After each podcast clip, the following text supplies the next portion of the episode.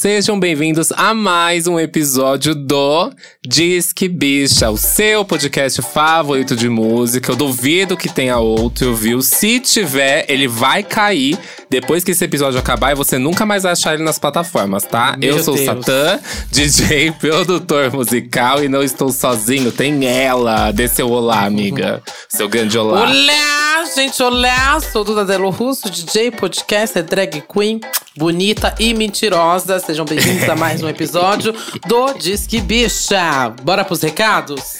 Bora! Primeiro recado é: aproveita que você tá ouvindo a gente no Spotify, coloca lá pra seguir o podcast. Também avalia aí, coloca cinco estrelinhas. Menos que isso, você é um mão de vaca do caralho, tá bom? e assim é a melhor forma também de você ser notificado assim que sair um episódio, porque o Spotify manda notificação sempre que a gente lança aí um EP novo. Além disso, também ajuda a gente aí no engajamento dentro da própria plataforma, tá? E incentiva a gente a criar mais conteúdo aí pra vocês. E não esquece também de seguir nas nossas redes sociais, que é arroba no Instagram e no Twitter. Isso mesmo, e também temos o nosso Apoia-se. Entra no nosso apoia.se barra Disquebicha. Lá você pode se tornar um apoiador aqui do podcast, acompanhar as gravações em tempo ao vivo. Temos uma plateia belíssima acompanhando hoje. Louis Omari, Rafael, Sam Peter, Esther, Tamis, Vansante. E é, também pode concorrer a um kit babadeiro lá da Bipopzinha, que tem os melhores artistas da cultura pop. Então, se tornar apoiador é todo de melhor, gente. Grupo no Discord, Telegram e ainda um kit maravilhoso aí da sua artista favorita. Tudo. Nossa, que rápido, né? A gente já chegou, o papapum, já foi todos os recados. Que pra delícia. fechar negócios hoje. Entendi, entendi. Bom, a gente sabe aí que existem vários processos pra música chegar aí nesse produto final, que é o que a gente ouve, o que a gente consome, o que a gente vê, o que a gente vive. Mas a gente ainda não falou, acho que de todos os processos aqui. Eu acho que um dos que tá faltando é sobre esse processo de composição. E no EP de hoje, a gente vai falar sobre como a música é escrita, como que se formula toda a melodia. E a gente não está sozinho para isso, né? É claro que não. Temos hoje esse nome gigantesco aí da música nacional atual. É, a caneta por trás de vários hits aí que provavelmente embrasaram carnavais, festas, finais de ano, todas as datas comemorativas. Hoje eu tenho honra de chamar aqui para participar do Disque Bicha o Pablo Bispo. Pode E aí? entrar! Uh, e aí, e aí, e Olá. aí? Boa noite, bom dia, boa tarde, meus amores, pra quem tá ouvindo aí em todos os horários. Um beijo pra todo mundo. que coisa, que honra, que honra. E olha que eu já ouvi, eu já ouvi vários aqui, tá? uma- É uma honra tá aqui. Ai, mentira, gente! Eu vou começar a medir o que eu falo, meu Deus. Não sabia que tinha um público de mais de três É, pessoas. Inclusive tem uma lista aqui pra bater com vocês, sacanagem. Eu vou recusar, é tudo Olha, mentira, tá? olha Você procura só. os meus advogados, Pablo. Mas. é, nossa, eu tenho tantas dúvidas hoje pra tirar com você, porque eu acho que é um, é um cenário, talvez, um pouco. Não. Nem que eu falo não explorado, mas a gente não sabe tanto, né? Parece que fica um pouco Uhum, distante uhum. aqui do público. Até, menino, você abre qualquer thread do Twitter, é a cada absurdo que a gente lê sobre direito autoral e etc. Mas hoje vamos, então, tirar algumas dúvidas, conhecer um pouco mais desse trabalho, desse processo. Então, como que foi e como que é pro Pablo Bispo, né? Uhum. Então, Pô, que coisa boa. Tô aqui pra vocês. Fiquem, eu tô, tô totalmente.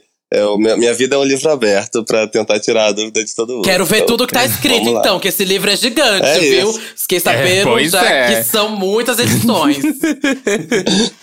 Então, eu queria começar do começo, assim, do começo. Como é que surgiu o seu interesse, assim, por música? Tanto por composição, assim como música por geral, sabe? Por trabalhar nesse meio. Música eu sempre gostei, sabe? É, mas eu venho do gueto, sabe? E o gueto, as periferias, as favelas do Brasil, elas não têm acesso à cultura, à educação. Eu nunca sabia que um dia eu poderia ser artista, porque isso nunca, nunca ia ser. Esse sonho nunca me é vendido. Uhum. Nunca é vendido pelos meus, pelas minhas, sabe?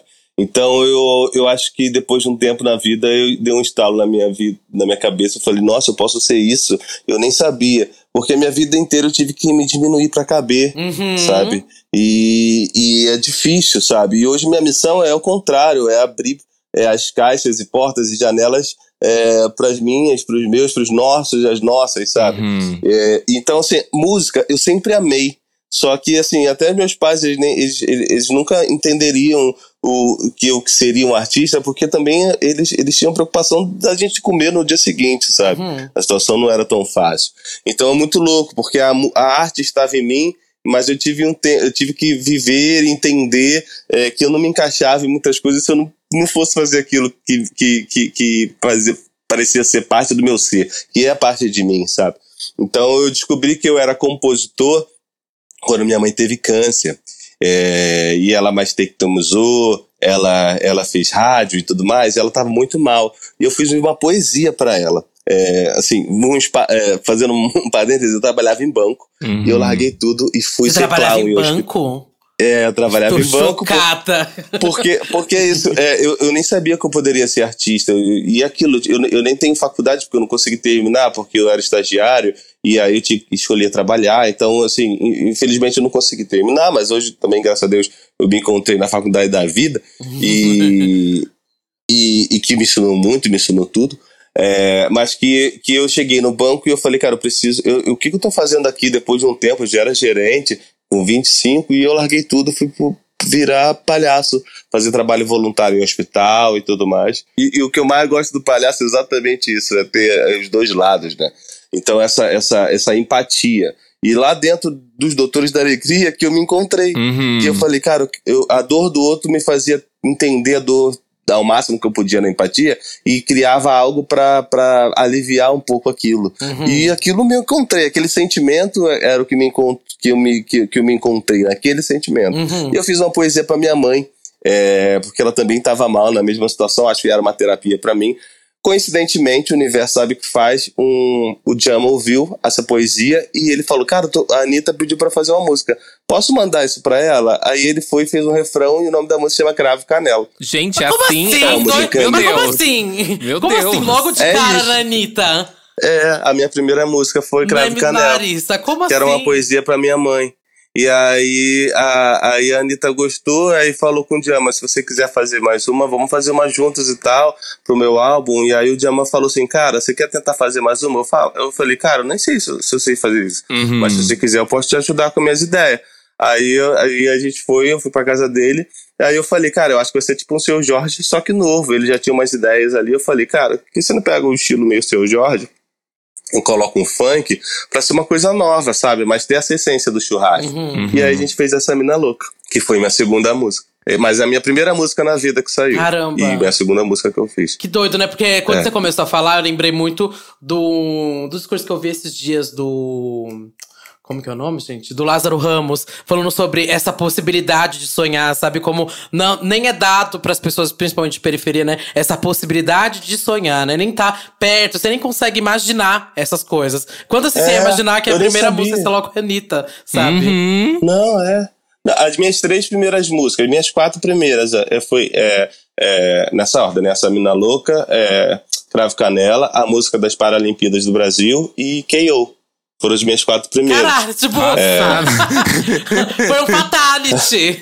Sim, completamente. Mas, mas é, de novo, eu não escolhi, não. Era pra ser, eu só aceitei a minha verdade, mas foi muito dolorido até ter que sair do banco e ser corajoso pra virar palhaço, pra entender a dor do outro.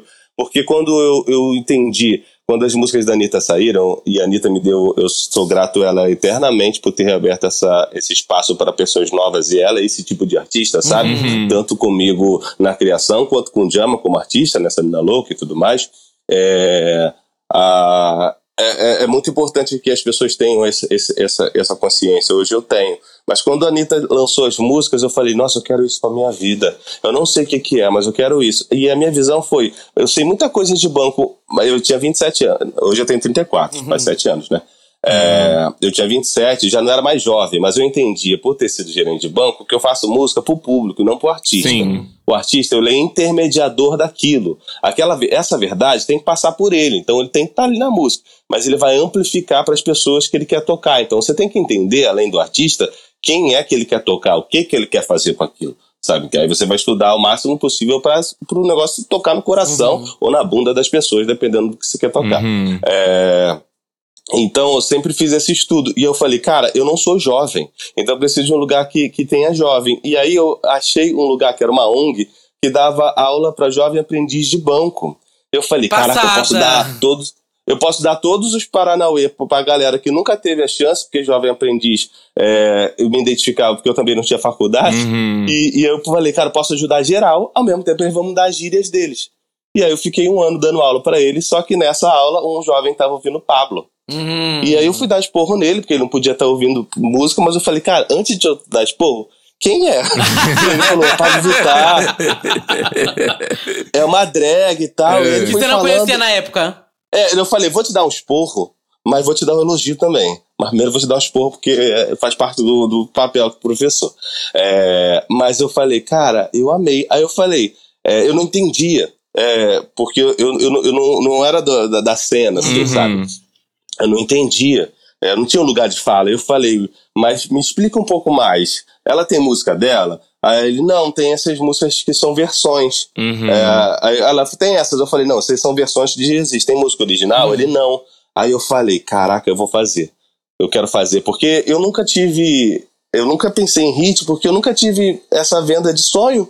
Então o que eu queria era falar dos meus e das minhas. Uhum. Porque se duas pessoas falassem da Pablo no dia seguinte, era mais que o dobro de ontem. Uhum. E, essa, e esse sempre foi o nosso, nosso coração. Nunca foi fazer hit. É, se duas pessoas falaram amanhã, é o dobro do que foi hoje. Então Uhum. já, já começa a revolução aí. E aí, quando acabou a aula, eu mandei uma mensagem no Facebook da Pablo. Quem é que vê mensagem Ah, no Facebook? louca!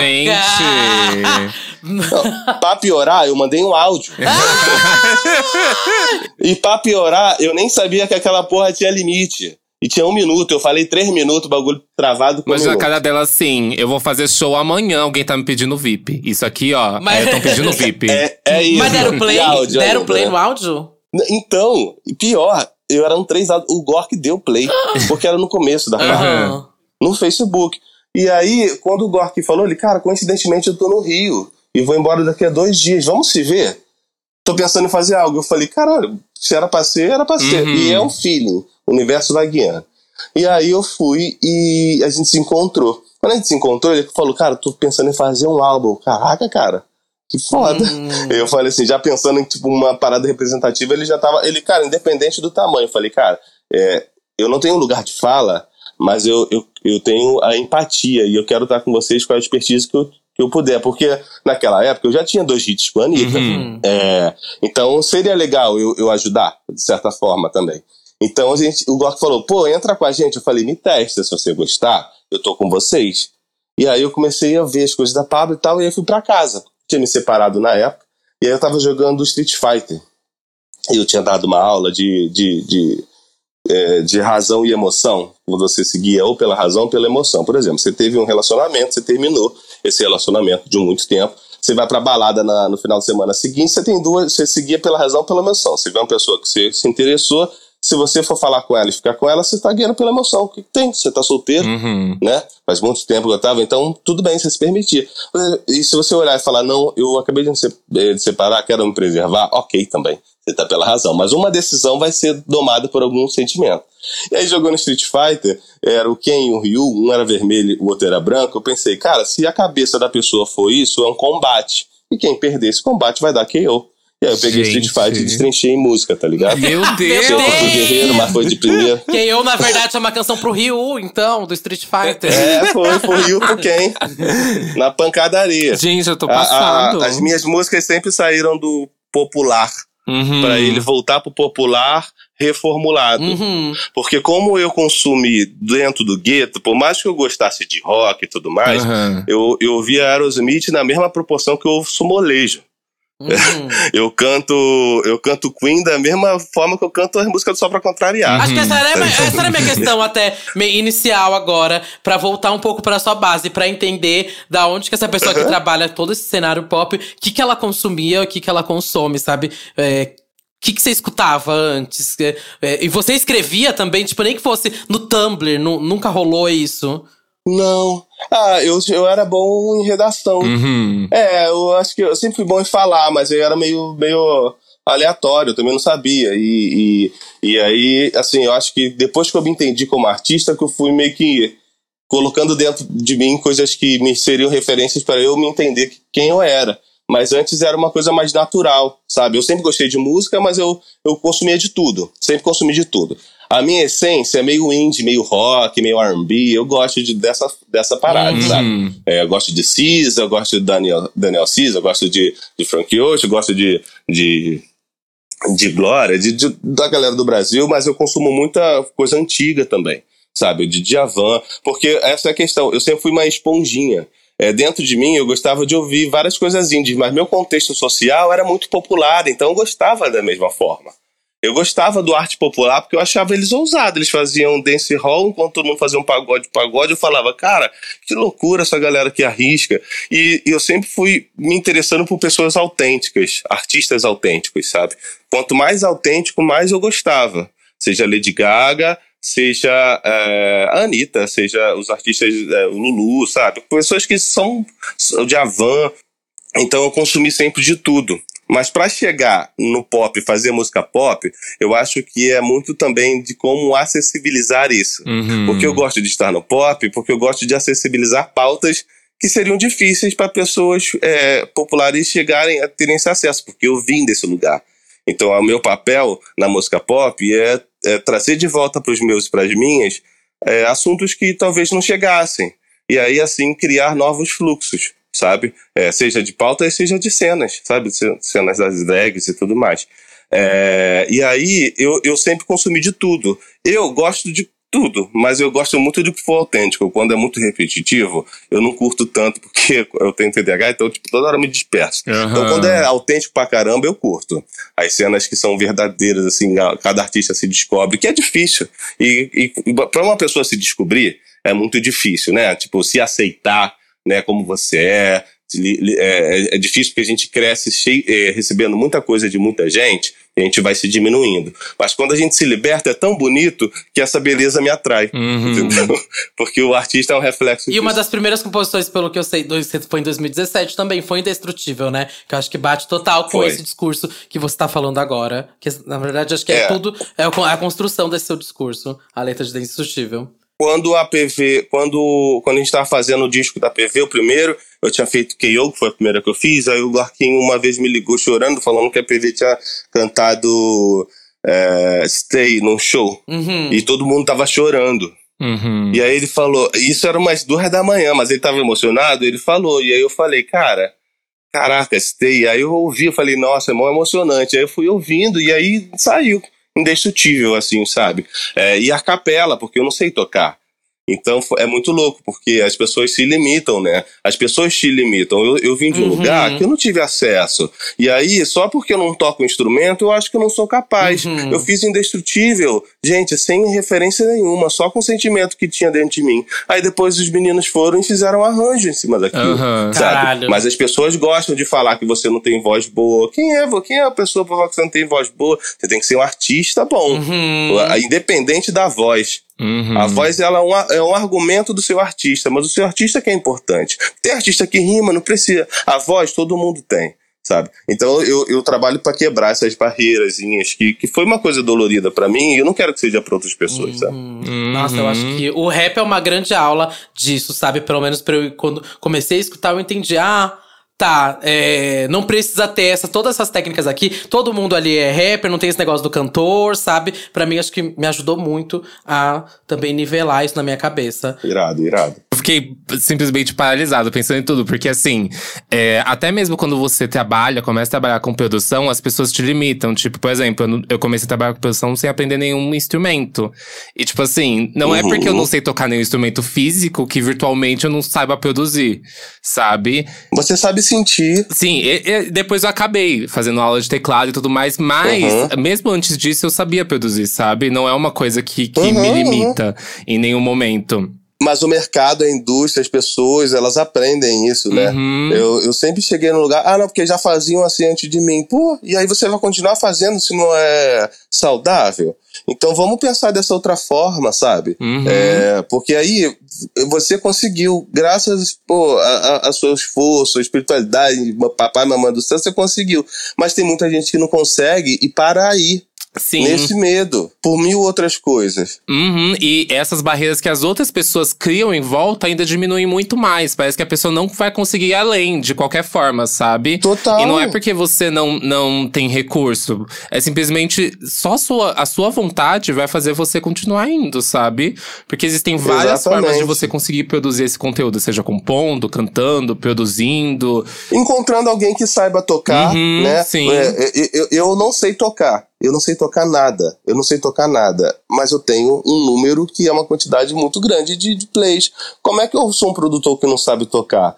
E aí, quando, quando eu comecei, o Ruxo falou: Eu sei tocar. Se você souber sentir, a gente tem as duas coisas. Sim. E, eu, eu- e aí eu falei, cara, eu vou ser um produtor a minha vida que eu não sei tocar, porque eu preciso mostrar para o mercado e para outras pessoas que elas podem ser que nem eu, sabe? É, e aí eu acho, e, e em todo lugar que as pessoas me chamam para falar sobre música, eu vou, porque eu acho que falta exemplos nesse mercado nebuloso, ainda mais da, da nossa galera, que sempre foi a galera que é marginalizada, Uhum. a galera que não tem lugar, fala, não, não consegue potencializar a voz. Então a gente hoje tem que aproveitar que nós hoje somos o hype do mercado, a dominância da indústria, para levantar e encher de gente igual a nossa ali, para quebrar esse estigma de, de, de ah, você não é artista, você não canta, você não produz. É, ah, não, essa música é minha, eu que compus. Ah, ah, o que, que é uma composição? Composição é o que compõe.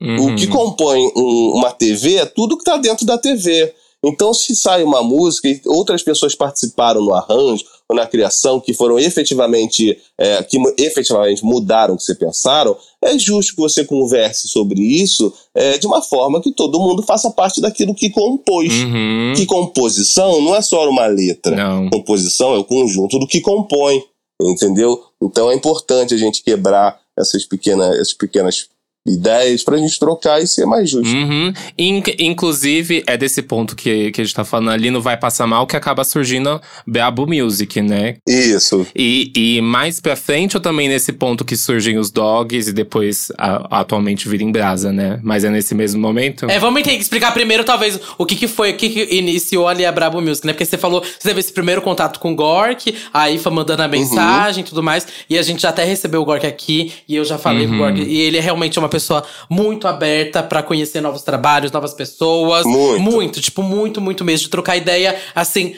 Muita, muita ideia com você. A primeira vez que eu falei com ele, eu fiquei passada. Eu falei, não acredito que ele é tão aberto assim, sabe? A conhecer as pessoas. E ele é fofinho. Demais, Ele é demais. Demais. e fofinho. Beijo, te amo, Gó. Mas enfim, vamos conhecer, vamos saber então o que, Uhum. que é a Brabo Music, explicar pra galera. Vamos lá. É, o mercado sempre foi muito separado. E, e não existia, tipo, uma cena de música pop autêntica. É, nos anos 2000, é, sempre, o Brasil sempre teve artistas que, que cantam e flertam no pop, mas uma cena que é o que sustenta e dá longevidade não, não existia, né? Você tem ali a cena da galera que era filho da galera do sertanejo, a Sandy Júnior, Sandy Júnior, Calibê, Vanessa, que fizeram aquela cena naquela época, mas é, não, não tiveram outros artistas para dar continuidade àquilo, sabe? Ah, da mesma forma da, da galera de TV ali, Chiquititas, é, Rouge, Bros, né, de reality, show de programa. É, a, a, quando a gente fala em cena, é uma coisa que dá uma longevidade para música pop, da indústria pop. Uhum.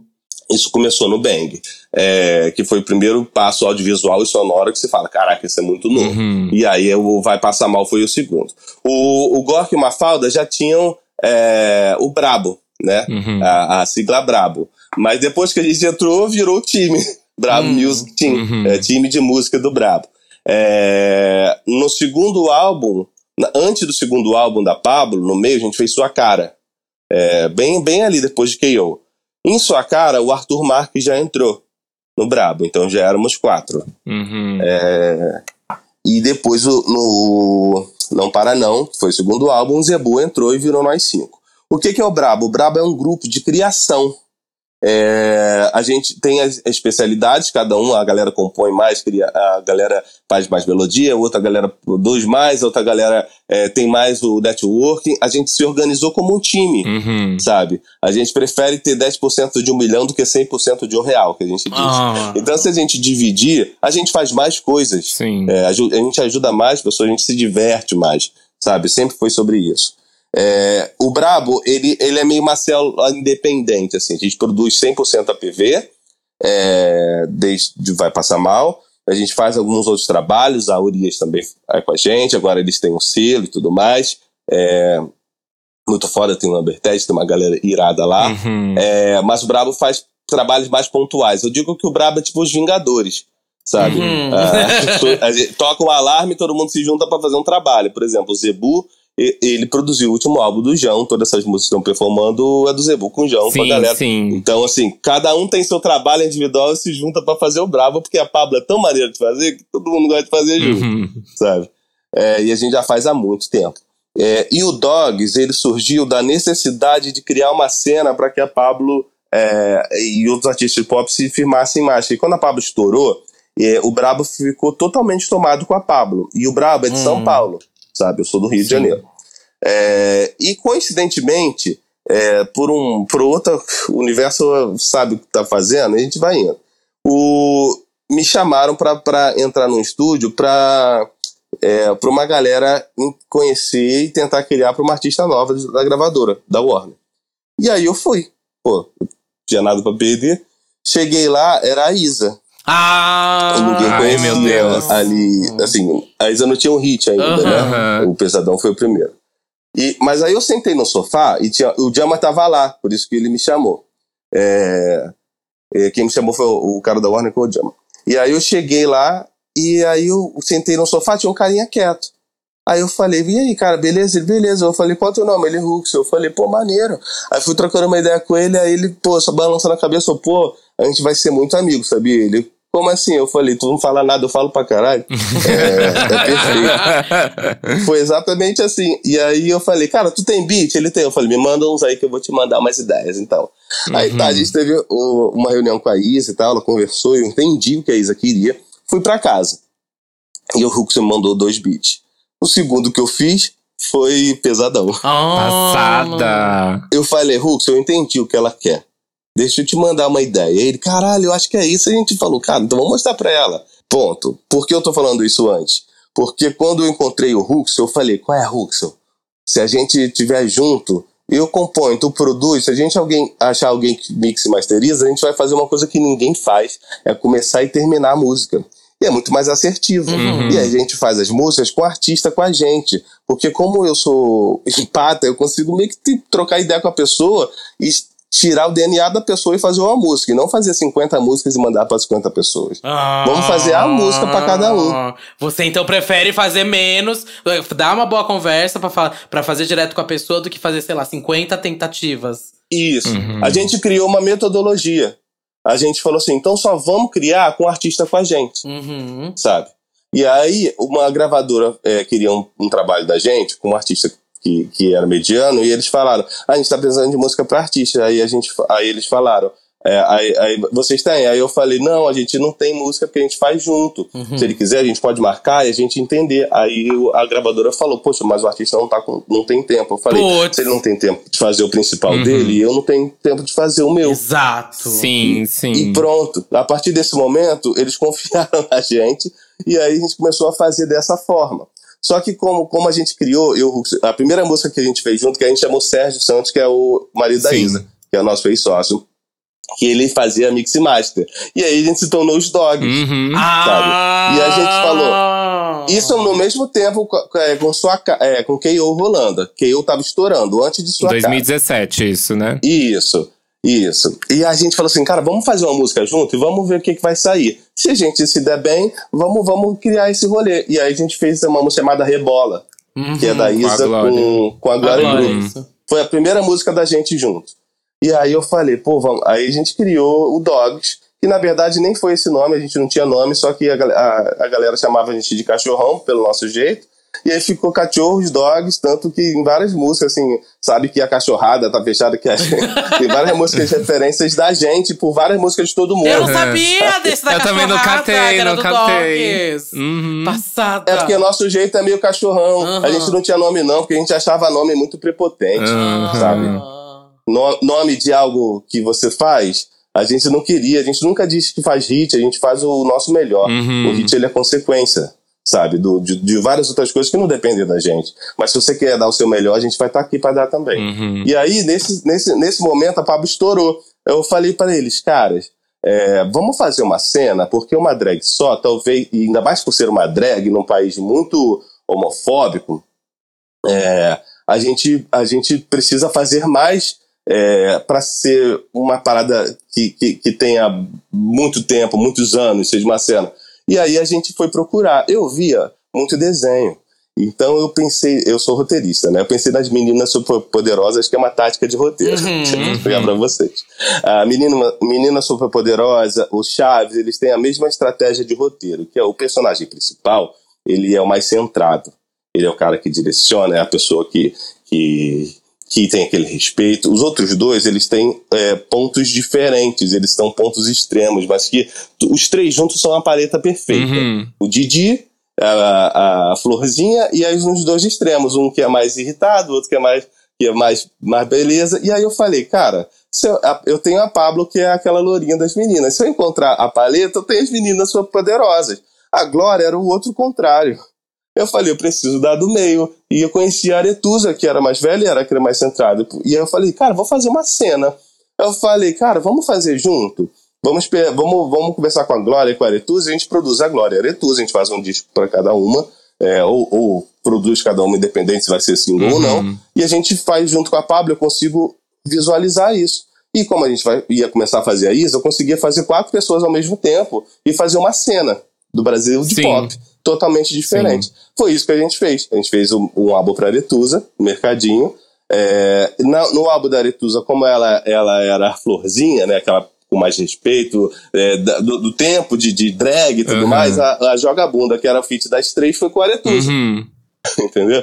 Ah, Estrategicamente, porque aí chegou um momento que joga a bunda, é, bumbum de ouro que eu estavam no auge. E aí a gente falou, cara, a gente conseguiu fazer uma cena. Então a gente teve que meio que é, parar tudo e construir uma cena para que outras pessoas pudessem surgir hoje em dia. Uhum. E aí, nesse momento da minha vida, eu fiquei produzindo essas quatro pessoas e outras ao mesmo tempo, Uhum. entendeu? Mas aí foi suficiente para a gente criar o Brabo, o Dogs, é, ao mesmo tempo, e, e os dois performarem. Porque o Brabo, ele é focado mais em artistas LGBTQIA+, sabe? Ah. É, é a especialidade do Brabo, sempre foi. Se você vê, tem Pablo, tem Urias, tem Matheus Carrilho, Uhum. Sim. entendeu? Ah, e a Dogs atende. Assim. Urbano. Uhum. Uhum. Entendi. Entendi. A- as duas verdades da- das facetas da gente, entendeu? Uhum. E a gente faz junto. Por exemplo, Dona de Mim é a, é a única música que, que é produção da Brabo e Dogs. Ai, tem uma junção. É, esse é o verdadeiro Vingadores, então.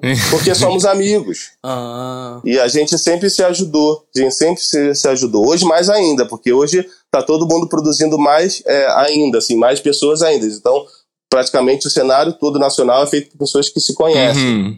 É, no meu cerne de criação, na nossa galera, a gente só trampa com galera, é, criação do gueto da periferia.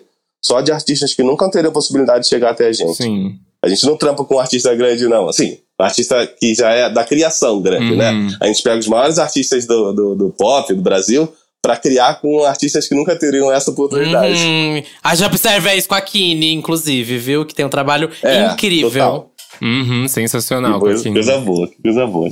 Eu falo pouco, tá, gente? Desculpa. Relaxa, Imagina. relaxa. Mas eu queria dar uma pausa aqui, só porque você falou no momento, eu queria puxar aqui e entender isso, porque você falou, você falou que o, o Brabo se reúne, né, geralmente sempre pra fazer da Pablo, né? E que com a Pablo é muito legal de trabalhar e muito legal de criar e de montar. Por que é tão legal trabalhar com a Pablo? Cara, eu, eu vou te falar que criar com as pessoas que você ama é bom pra caralho. Aham.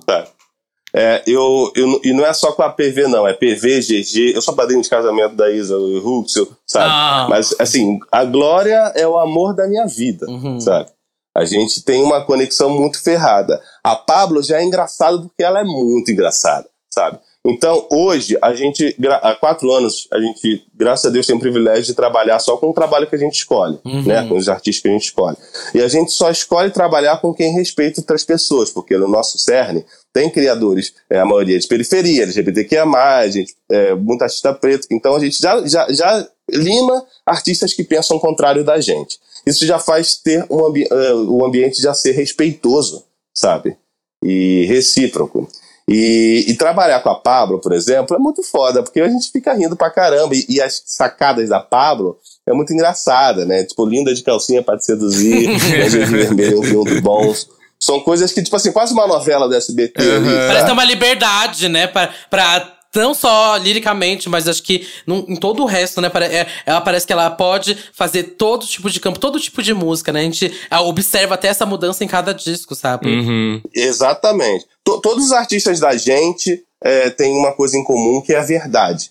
A gente não faz nada para um que faria para outro, porque cada, um, cada pessoa é única de uma forma. Então a gente tem que entender e colocar para fora isso, sabe? Por exemplo, a Glória não, não, não cantaria que eu é, não seria, que eu não seria a música da Glória, uhum. né? É, Brisa não seria a música da Pablo, sabe? Porque cada timbre ali, cada letra tem um DNA do artista que a gente está fazendo. E a gente faz com o maior carinho para entender quem é você hoje, porque é muito difícil.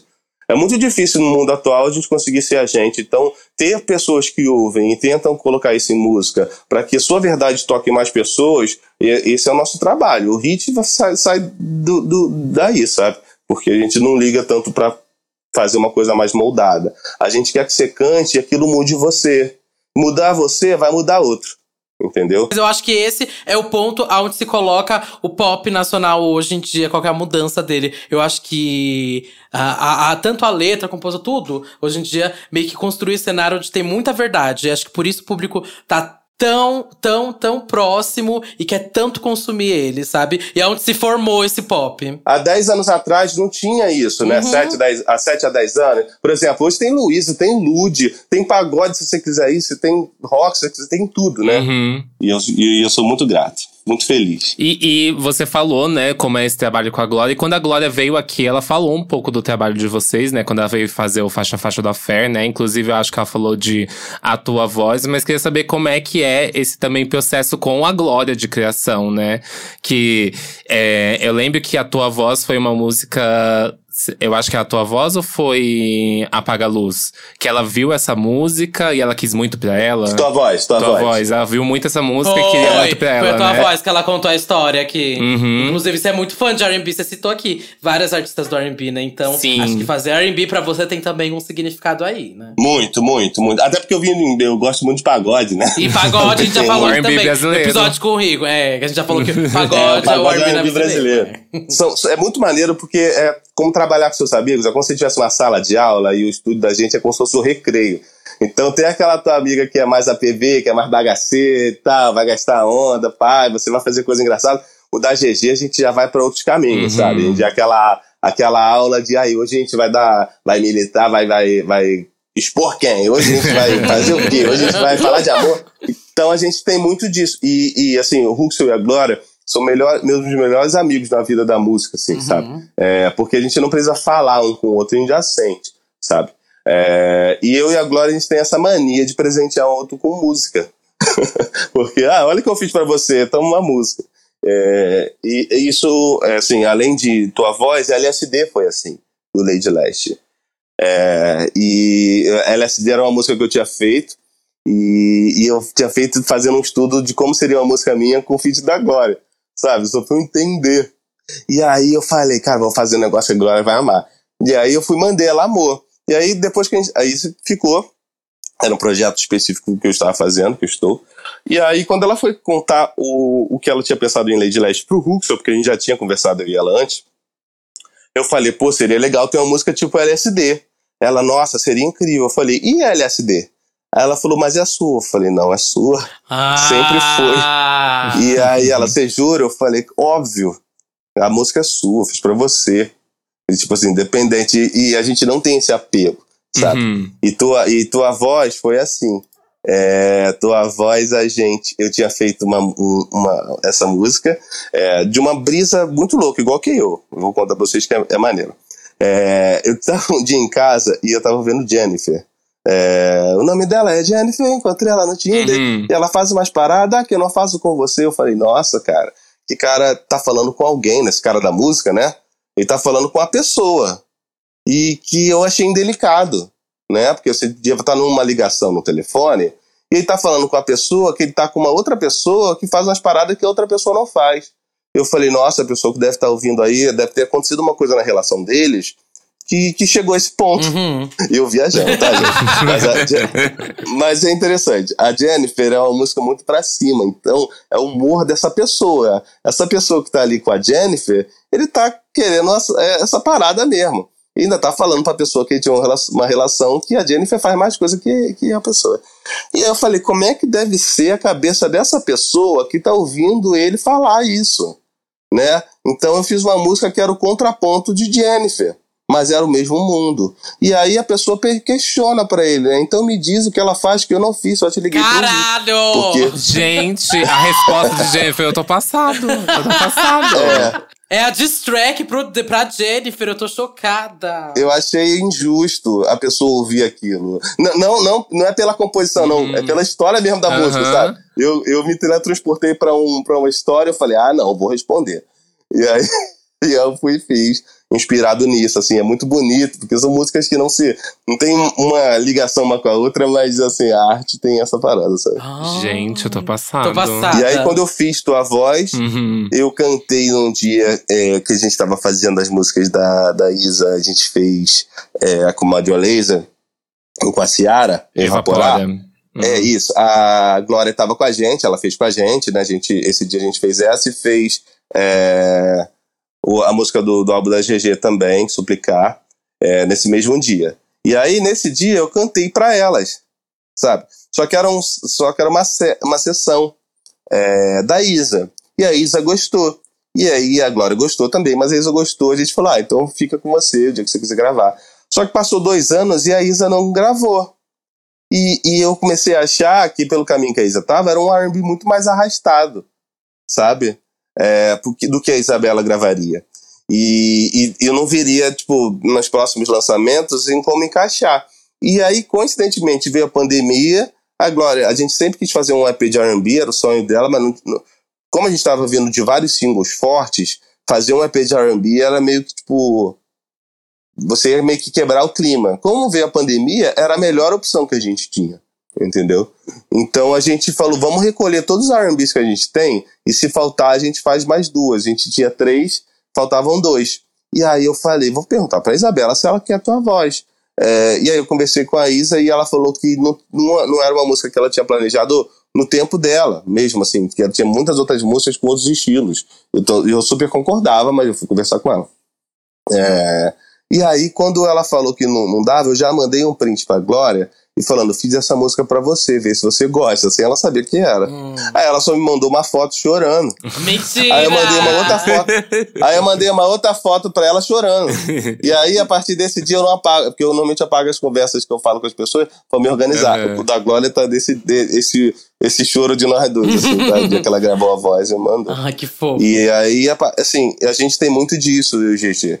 É, de, de, de escrever as duas coisas, sabe? Como a gente tá falando de composição eu conheço meus amigos de uma forma muito íntima, sabe? Uhum. Então escrever para eles é mais do que fazer uma música para eles. É tentar entender o que eles gostariam de sentir e colocar para fora nisso, sabe? É, vou, dar, vou dar um exemplo com o GG. É, eu e GG, a gente escreve muito um pro, um, é, pro trampo da GG é, intercalado. A gente faz um refrão, por exemplo, leilão, e aí a gente vai para casa só com o refrão, e no dia seguinte cada um faz um, mostra um verso. Entendeu? Uhum. E aí a gente compara, junta, muda, usa os dois. Sabe? Leilão, o primeiro verso da GG foi 100% a GG que fez. Uhum.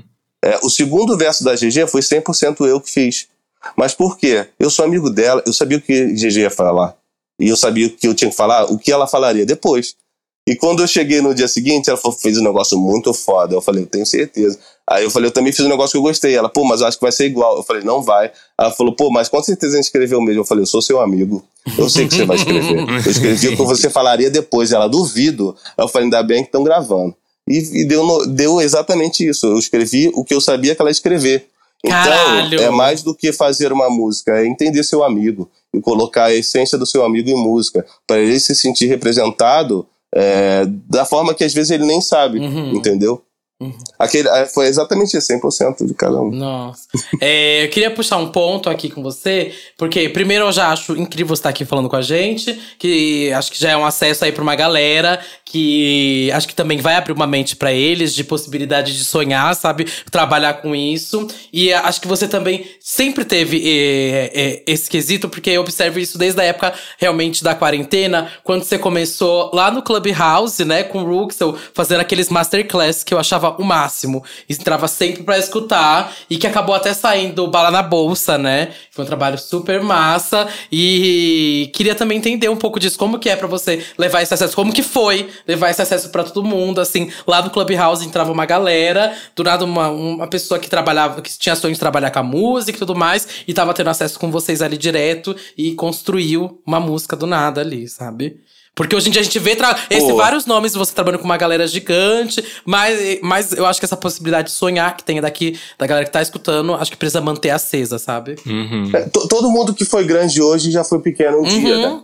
Então é importante você é, pensar quem você quer ser, mas entender que hoje você está começando. É, e um produtor que é um produtor grande, quando começa como artista, também é artista pequeno. Ele tem que entender que ele tem que começar outro espaço, porque ele está fazendo outra coisa, né? O cara que joga muito futebol, a mulher que joga muito futebol, quando vira jogador de tênis, mudou o esporte. É esporte, mas é outro esporte. Então é importante é, deixar claro que para você ter o seu tempo. É, e isso que você falou é muito importante, porque é, é, esse é o nosso trabalho na música. Eu sou um professor que, que, que descobria artista. Então eu continuo sendo professor no coração. Então o que eu quero fazer é acessibilizar, abrir portas, ensinar, sabe? Todo, todo momento que eu tenho de, poxa, seria legal falar uma pauta sobre é, cancelamento. Pô, vamos fazer a queda? Uhum. Pô, seria legal falar uma música sobre é, amores, é, é, sensibilidade da galera do gueto preto. Pô, vamos fazer meu talismã. Então, assim, são, são ideias que a gente dialoga, que a música ela é uma parte daquilo, sabe? Ela é uma parte daquele, daquele acesso. Então, toda oportunidade que a gente tem, seja de aplicativo, seja de palestra, seja de fala, para a gente conseguir acessibilizar para mais pessoas tocarem, a gente vai. O Clubhouse foi uma, antes disso, no começo da pandemia, eu não parei de trabalhar, né? Porque a- a- na pandemia a gente aumentou porque não tinha show, mas a criação da música continuou.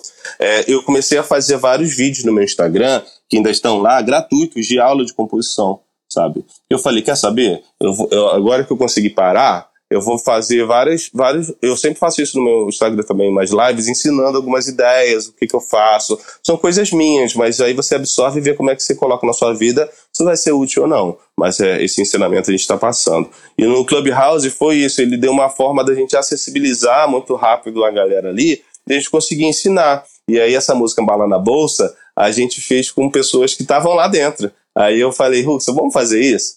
É, vamos ensinar a galera. E a gente fez um beat na hora, fez a música toda, a música saiu, Uhum. foi muito maneiro. É, tem cinco artistas e 90%. 90% não, porque eu sou, sou de humana, né? Mas deve ter aproximadamente 90%, porque são quatro minas e um, um cara. Então a gente escolheu quatro mulheres, a gente tem isso. A gente trabalha é, com gueto periferia, mas as músicas que a gente ouve, primeiramente, são sempre de artistas LGBTQIA, ou de mulheres, Uhum. por questões que não têm lugar no mercado, e a gente quer isso, sabe? A gente está trazendo uma produtora mulher para a gente, para daqui a um ano, quando ela já estiver preparada, todos os trabalhos de mulher tipo, passarem por ela, sabe? Uhum. Então é meio isso. A gente quer fazer essa revolução dentro da música. Mas é, infelizmente, aos pouquinhos. Às vezes as pessoas falam, pô, mas não tem isso. Mas para chegar naquele ponto, ainda faltam dois passos. Sim. A gente que está aqui, a gente está tentando construir uma coisa sólida para que cada vez mais tenha mais e mais cenas para as mais pessoas. E aí eu acho que cada vez mais você seguir e entender pessoas que fazem, fazem isso, são poucos no Brasil ainda que tem esse, essa, esse pensamento de, de passar conhecimento, infelizmente, né? Aham. É, O coletivo, né? Mas quem, é, quem tem é, siga essas pessoas para poder. Pra, pra, essas pessoas vão abrir outras portas para vocês. É difícil ser artista no Brasil, porque a, o governo atual, por exemplo, não incentiva, e é difícil não ser artista, né? Porque quem é artista tem aquele, aquele chamado da sensibilidade da arte, então é, é, importante tentar equilibrar, porque é difícil mesmo, mas às vezes fazer uma poesia, escrever uma coisa num dia difícil, já vai fazer você colocar para fora no papel é, um sentimento seu. Então é tentar sempre é, olhar para dentro, que não é fácil, mas ali vai, você vai encontrar sua verdade para onde você chegar. E todos os lugares que a gente puder acessibilizar nosso conhecimento, a gente vai estar. Tá porque esse, esse é o nosso cerne. O hit, ele vem dali. Eu acho que o universo fala assim, Ih, a galera tá fazendo coisa boa? Vamos dar um hit pra essa galera. A gente uhum. nunca fez pensando em hit, não. Nossa, isso não funciona nunca. Às vezes funciona. Às vezes funciona, funciona. Mas não se vezes. mantém. Ah. Né? Porque funcionar, ele é relativo, né? Você, é, é, por exemplo, no Brasil, quando a pessoa pensa muito só no hit, ela pode estourar, mas ela não se mantém.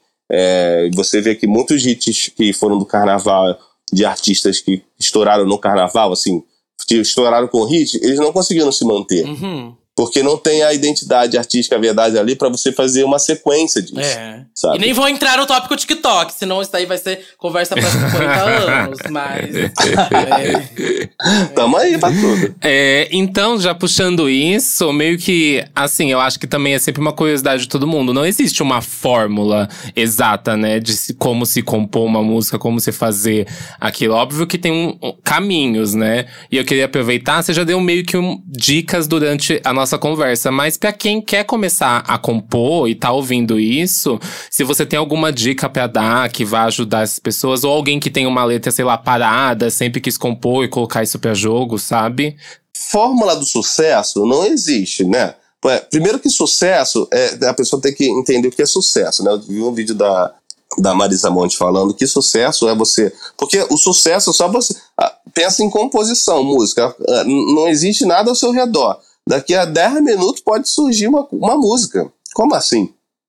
Então isso já é um sucesso. Você tirar do nada, de um campo de, de, de, de ideia, de energia, de pensamento, tirar daquilo uma obra, isso é sucesso. Uhum. É, agora, se vai ser fama, é outra coisa. Uhum. Sabe? Então as pessoas têm que tirar um pouco o que é sucesso, o que é fama, para você não se frustrar, para você entender o que é expectativa para você. É, não tem fórmula do sucesso, nem da fama. É, mas tem a fórmula de como você fazer uma música que é acessibilizável. E aí tem, sabe? Ah, Pablo, como assim? Cara, quanto mais simples, mais fácil de digerir. Uhum. Mas quanto mais simples, mais difícil é. Sim. Uhum. Quanto mais difícil, mais fácil é. Pô, como assim? Pô, se eu falo bem pra caramba e falo pro meu nicho, você fala difícil, mas de um jeito fácil. Agora você pega essa sua tese de 300 falas e resume ela em 14 caracteres. Isso é muito difícil. Mas é isso que é o popular. Quanto mais você resume e acessibiliza, mais forte é. É muito difícil fazer isso. Porque você às vezes vai ter que meio que resumir ao máximo um bloco. Uhum. É, então, é entender é, o que, que você quer. Ah, eu só quero colocar minha arte para fora. Então não tem limite não tem fórmula. Uhum. Ah, eu quero tentar ganhar dinheiro com isso. Então você vai ter que é, equilibrar é, o quem é você com o acesso, né? Ah, um refrão fácil, né? Uma coisa que, que chame atenção. É, eu, muita, muitas dicas que eu dou assim, às vezes a pessoa fala, ah, fiz uma música chamada Talismã, mas nossa, a Isa acabou de, de fazer uma música chamada Meu Talismã. No, quando procurar a sua música, não vai ser o seu nome que vai estar ali. Então, tenta pensar em nomes de músicas é, originais. Uhum. Ou que tenha uma coisa que lembre vocês. Porque se, se, se não, já na busca, já é difícil chegar até você, uhum. sabe? Então não tem uma fórmula do sucesso, mas tem uma fórmula de estrutura. O Brasil é um país popular, é um país que não tem muito acesso à educação, à cultura. Então, tudo que é estruturalmente mais fácil de digerível é mais fácil de ser consumido. Mas aí você tem que entender o quanto você está disposto a ceder para você encontrar aquilo ali. Lembrando que você tem que ser original, porque vale muito mais é, você ir galgando aos poucos. Hoje você tem um fã. Se amanhã você tiver dois, já é o dobro de hoje. Uhum. Você já aumentou 100%. Se daqui a, uma, daqui a seis meses você tem 500 pessoas, cara, são 500 pessoas que estão no teu show. Porque a galera fala assim, nossa, minha música flopou. Pô, por quê? Tem 60 mil views aqui. Pô, mas 60 mil pessoas é o Maracanã cheio. É muita coisa. Você já, você já cantou pro Maracanã cheio? Não. Já, porque você tem 60 mil. Então a pessoa precisa parar de olhar com o olhar do algoritmo. Uhum. Não é robô. Mas é foda não olhar por olhar do algoritmo, né? Nesse momento atual, é, é, é muito difícil. Muito né? difícil. Por isso que a gente tem que fazer uma revolução dentro da indústria. Porque a indústria é, é, é o Oscar, o Grammy, isso foram importantes, mas, gente, é, eu acho que o olhar tem que ser da, do, do pessoal, do que tá rolando. Porque tá rolando cena, tá rolando coisas, mas é isso, a galera sempre vai minimizar seu esforço, sabe? A galera sempre vai querer o que tem mais número, mesmo que o mais número não tenha um engajamento tão grande, não seja tão é, acessível, impactante quanto as pessoas do underground. Mas é importante a gente tentar equilibrar e tentar aprender com as pessoas que estão fazendo alguma coisa parecida para você do mercado, para você tirar um pouco do, daquele aprendizado e colocar na sua prática. Sabe? E o algoritmo é falho, né? Para mim, o algoritmo é muito falho. Falho, falho, falho. Fora o preconceito, fora um milhão de coisas, uhum. né? Porque é isso, assim, o algoritmo, ele não tem como fugir do algoritmo hoje, mas você tem como mudar a indústria para o algoritmo favorecer, entendeu? Ah, não tem como mudar a indústria? Tem, porque se a gente para de trabalhar, no mínimo aí 30, 40% da indústria para. Uhum. Então é meio de performar, no mínimo. Talvez não de lançar música, mas de performar, talvez. Então é importante é, entender que a gente junto realmente consegue fazer uma transformação, sabe? E, aos poucos isso acontece, sabe? Você vê o, no, o Numanais, sabe? Sim. É uma, uma mulher lésbica fazendo pagode é, para uma porrada de gente ali, várias, várias pessoas que talvez nunca tivessem sentido confortáveis é, de ir num pagode, hoje se sente porque a Luz está cantando, uhum. entendeu? Então isso é revolucionário, entendeu? Sim, sim, é entender sim. a revolução que está nessas entrelinhas que às vezes a gente nem comemora, o feito gigante que é isso. O feito gigante no país que mais mata LGBTQ+, é você ter duas drag queens no topo dos maiores artistas do seu país, Sim. sendo referência pra gringa. Uhum. Isso é revolucionário. Me diz outro país que tem uma drag no mesmo nível que qualquer artista grande, se pá, no topo, inclusive. Uhum. Mais que muito artista grande. Então isso é uma parada pra gente comemorar. Porque a gente às vezes está tão acostumado a levar porrada e a gente que, que, que vem da onde a gente vem, a gente não tem, não tem o costume de se elogiar, né? Uhum. De ver uhum. nossos feitos, porque a gente acha que a gente não está sendo humilde por isso. E muito tempo eu me diminui para caber nos lugares por causa disso, mas hoje não. Hoje eu quero exaltar a gente, vocês, tá ligado? Uhum. Vocês que estão fazendo esse podcast, olha o tamanho que vocês são. Uhum sabe? A gente não é só resistência, não. A gente é resistência e ataque. A gente ataca e defesa. Tava vendo, inclusive, tá a Marina Senna falando sobre isso. Uma galera atacando também em cima. Tipo, ela reconhece o trabalho dela e sabe a importância. E a galera se assusta, né, com quem reconhece o próprio trabalho, entende uhum. o seu próprio trabalho, sabe? E sabe. De uma e, forma e, respeitosa, né? De uma forma respeitosa, exato. Parece que intimida as pessoas, isso, né? Sim. Intimida, é. Mas é, mas é isso. É, é, é, é a gente sempre foi o intimidado e aí eu acho que as coisas mudaram, entendeu? Eu não estou intimidando no medo, eu estou intimidando no respeito que eu adquiri com a expertise que eu tenho no meu trabalho. Em nenhum momento eu botei medo em ninguém. Se isso te intimida, aí é contigo, entendeu? E eu vou aqui levantando os meus e as minhas. Com o maior respeito. Sempre que vier do bem, sempre que vier gente que precisa ter, que vai motivar outras pessoas, sabe? Caraca, essa pessoa aqui vai mover tanta gente que nunca teve lugar de fala, então é isso que a gente quer fazer. A gente vai por essa galera, sempre. Seja no Brabo, seja eu e Rupsel hoje em dia. É sempre pelas vozes é, que precisam ser amplificadas. E aí a gente faz isso virar pop. a gente tá quase chegando no final aqui, mas antes de chegar, eu queria que se você tivesse mais alguma história que fosse assim, uma letra mirabolante que saiu de algum lugar, uma coisa assim. Tem várias. Então pode contar, então pode contar.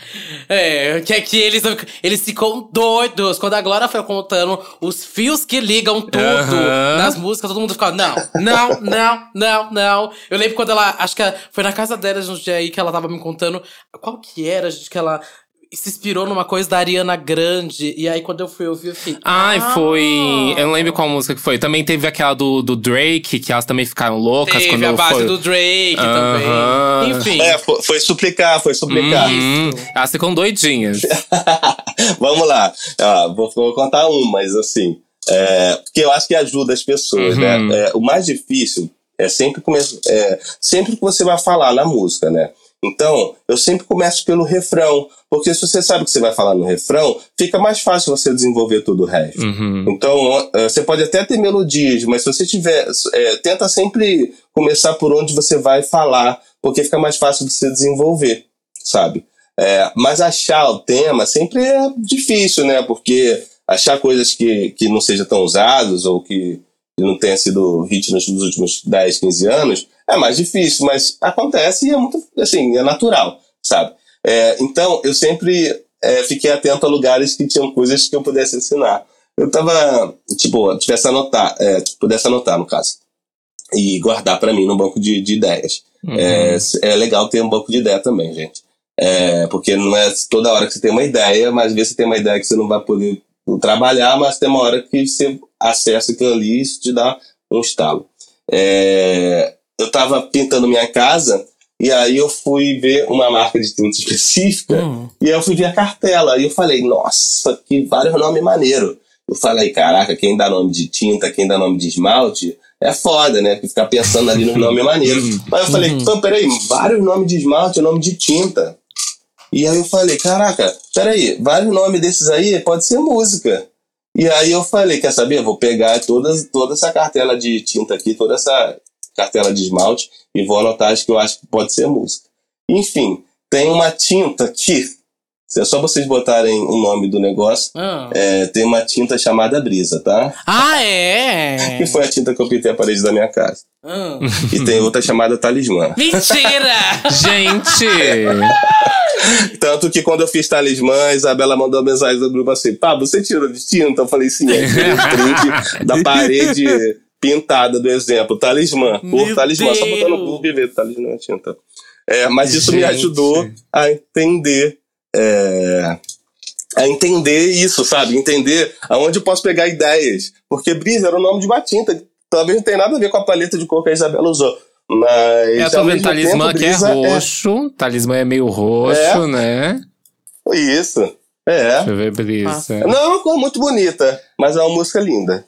Tô passada, tô Passada. passado. Porque a música saiu de tinta, gente. As músicas saem das entrelinhas. Tem uma que é muito boa. A gente foi pra gringa, é, muito artista gringo, graças a Deus, quer trampar com a gente, mas a gente gosta de trampar no Brasil. Uhum. Mas quando dá oportunidade, a gente vai fazer umas sessões e tal. E tinha um artista que tinha feito música pra uma porrada de gente foda. Um, um criador, dois, na verdade. Eles tinham feito vários hits mundiais, sabe? Não vou falar pra não expor ninguém, mas eles tinham feito várias músicas gigantes pra muita gente do mundo. Se a gente chegou lá, foi um dia muito ruim. Não é porque a pessoa é boa que você vai dar liga, sabe? Principalmente se você trabalha com pessoas que. um artistas representativos, a pessoa tem que respeitar, sabe? E se não respeitar, a gente não faz, não. É, mas não deu. A gente ficou, a gente viajou longeão. Foi tudo ruim nesse dia, sabe? A gente falou, antes a gente tava na expectativa, caraca, vamos ter uma sessão com fulano de tal. Não foi, foi sim, muito ruim. Quando a gente tava voltando no carro, brabo, né? A gente bolado assim, gente, caraca, que dia, pô, perdemos um dia aqui num país que a gente podia estar visitando e tal. E aí a gente tava meio irritado, assim, falando. Aí eu falei, cara, eu preferia estar fazendo qualquer coisa. Eu faria qualquer coisa, tipo assim, te dou parabéns quando eu paro a bunda. Mas, pô, eu perdi esse dia todo. Aí eu falei, fiquei quieto, olhando pra janela. Aí deu uns 5 segundos eu gosto. Mas isso é bom. Aí os meninos, isso é bom, isso é bom. Aí eu olhei e falei, o quê? Te dou parabéns quando para a bunda. Aí eu olhei assim e falei, que isso, cara? Aí, eles, é bom se a gente cantar como parabéns. Aí, na, aí nesse dia, que não rolou nada, a gente fez parabéns no carro. assim, depois a gente foi desenvolver. Não foi o dia Mas perdido. foi só um exemplo. Foi só um exemplo. Tipo assim, eu, eu quis dar o exemplo mais surreal. Uhum. Assim, sabe? Tipo assim, eu queria fazer quando te dou parabéns quando para a bunda. Eu só falei parabéns como para a bunda. sabe? Fiz uma coisa assim. Só que eu não, eu não tinha feito uma música, eu só fiz um exemplo do dia ruim que a gente tinha passado. Aí deu cinco segundos eles falaram. E aí depois, quando todo mundo fala, te valida. E você fala, cara, vamos junto, vamos você. E aí foi. Aí quando a gente foi ver, um hitzão com a Pablo com pista, assim, Ai, sabe? Que ótimo esse exemplo, porque eu tava realmente pensando nesse negócio de camping, né? Porque a gente já ouviu milhares de histórias aí, sei lá, Uhum. desde, enfim, da CIA, enfim, já falando algumas histórias de camping, ou até aqui já ouvi que uma galera se reúne às vezes no Rio de Janeiro, enfim. Mas pode dar ou pode não dar certo, né? Pode dar liga e pode não dar. Acho que essa foi uma história, pelo menos, que você deu aí que não deu tão certo. Porque não é, É. sempre que vai funcionar esse camping. Uhum. É, são pessoas que você não conhece, né? Por exemplo, o, o- a gente sempre foi camp. O camp mesmo atual é meio estudado do jeito que a gente é. Porque como a gente era um time, acharam que era só juntar pessoas dentro da- do quarto e fazer. Mas não, nós é um time, mas a gente está trabalhando anos juntos. Então, cada um tem uma função específica ali, uma experiência. Então, no camp, vale muito mais como conexão do que um resultado, Ah. né? Tipo, conexão é legal você conectar com pessoas que você não conhece, sabe? Uhum. É, e tem uma história, é, mas assim, ao mesmo tempo, que pode rolar músicas lindas. Ao mesmo tempo, se você focar só na conexão, fé. Porque se der bom, se der ruim, pelo menos você se conectou. E, e tem uma história que é muito maneira, porque assim, as pessoas acham que assim, a gente faz um processo industrial, mas, mas uma confecção artesanal, entendeu? A nossa entrega ela é industrial, mas a nossa confecção é artesanal, musicalmente. A gente faz muita música, mas é porque a gente meio que já conhece cada um. Uhum. Então, às vezes, num dia saem três, quatro hits, assim. Tem uma música que é uma história legal, que era um dia que saiu quatro hits. Eu vou falar pra vocês. Caralho? Pode, fala. claro. Quero saber quais são A esses máquina quatro. de hits, a CIA. Mas assim, gente, assim, foi sem, sem pretensão nenhuma Uhum. que nós fez. Eu e Arthur Marques, quando a gente estava fazendo parabéns, é, aí a gente, tipo assim, abria um vinho, ficava conversando, rindo e, por exemplo, Seu Crime. Eu tinha feito a música inteira, é, quase toda ali, e faltava uma coisa que não tinha nada. E, e ao mesmo tempo, eu falava, cara, falta o mais importante. Aí o Arthur, por que não fala seu crime foi me amar? Mas com taça de, fio- de vinho na mão, eu falei, nossa, cara, você falou de um jeito muito bonito. aí eu falei, que isso, pô? Aí quando eu fui eu falei, caraca, você falou a frase. E aí a gente é muito amigo, a gente sempre, sempre conversou muito. E aí, nessa conversa que as músicas iam saindo. Quando a gente fez parabéns, a gente ria pra cacete, porque quando a gente fala, quando o Arthur falou, ha, ha, ha, ha, timbum, é big, big, big, seu, bunda, seu bumbum, eu, assim, a gente ria. Eu falei, não é possível que a gente vai botar isso na música. Vai, e a gente ria muito. Vai, vai, manda pra eles, manda. A gente, a gente manda, manda. A gente mandou pra eles assim, rindo, horrores, Uhum. sabe? Mas assim, é, é, é sobre essa leveza. Ser simples é difícil. E aí, aí quando é, a gente tem que rir, sabe? Igual a Amor de Kenga, a gente fez se divertindo. Uhum. E é muito legal, porque tem músicas, por exemplo, é, que eu amo, Trago o Seu Amor de Volta, que foi o contrário, o Arthur fez tudo na música, assim, sabe? Uhum. É, e aí eu fui e fiz uma palavra ou outra. Então, a gente não tem esse apego de quem começou ou não. Pra gente é uma obra da, nossa junto, sabe? É tanta coisa que a gente faz, tanta troca que a gente já tem essa sinergia. Mas não tem certo e errado, por isso que é sempre importante dialogar. Numa dessas, teve um, a gente tinha que fazer uma música para Pablo e para, o, para Luísa. É, era uma missão. E aí mandaram uns beats pra gente. Num desses beats tinha uma parada que ficava repetindo, que era pá, pá, pá, pá, pá, pá, pá, pá. Eu falei, cara, esse beat é maneiro, esse pá, pá, pá é maneiro pra caralho. Aí eu falei, Arthur, mas pra fazer sentido tem que ser uma coisa que termina com pá. Porque senão, tipo assim, o Brasil vai consumir isso. Se a gente falar uma coisa que termina com pá, fica pá, pá, pá, a gente consegue se ampliar. Uhum. Ó, Arthur, pô, também acho. E aí a gente ficou queimando a mufa. Só que eu tava vendo no dia anterior uma música chamada Motorcito, que é uma música, é, um remix é, da América Latina em reggaeton. Uhum. E aí eu falei, cara, por que a gente não vai fazer um negócio de, tipo, meio dança da motinha? Até lembro que eu, eu olhei pra ele e fiz a- o movimento da dança da motinha, assim.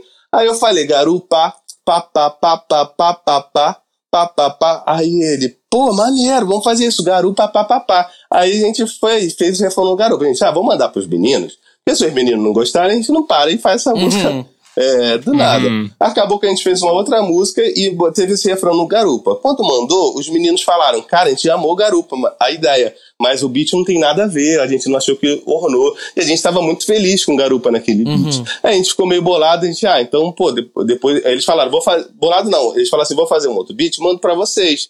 Que eles gostaram da ideia de Garupa ser um beat de moto, Uhum. sabe? Faz sentido. Sim. E aí, e aí eles falaram, vou fazer um beat e eu mando pra vocês. Enquanto isso, vocês podem fazer um outro beat.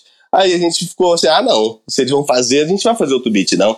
Deixa eles fazerem o garupa mandarem pra gente. E aí, e aí o beat do papapá é o beat do Décimo Play, mas Aham. fica ali que eu vou falar assim. Ah. O, o Arthur, eu falei, Arthur, vamos fazer uma coisa que a gente gosta? Aí ele, vamos. Eu falei, vamos fazer uma coisa que ninguém, ninguém vai pedir e eu e você gostamos, que a gente sempre quis fazer e ninguém nunca deixou. Hum. Aí ele, qual? Eu falei, R&B anos 2000 e eu fiz o refrão. Aí ele falou, qual? Aí eu, aí eu, aí eu cantei pra ele, é...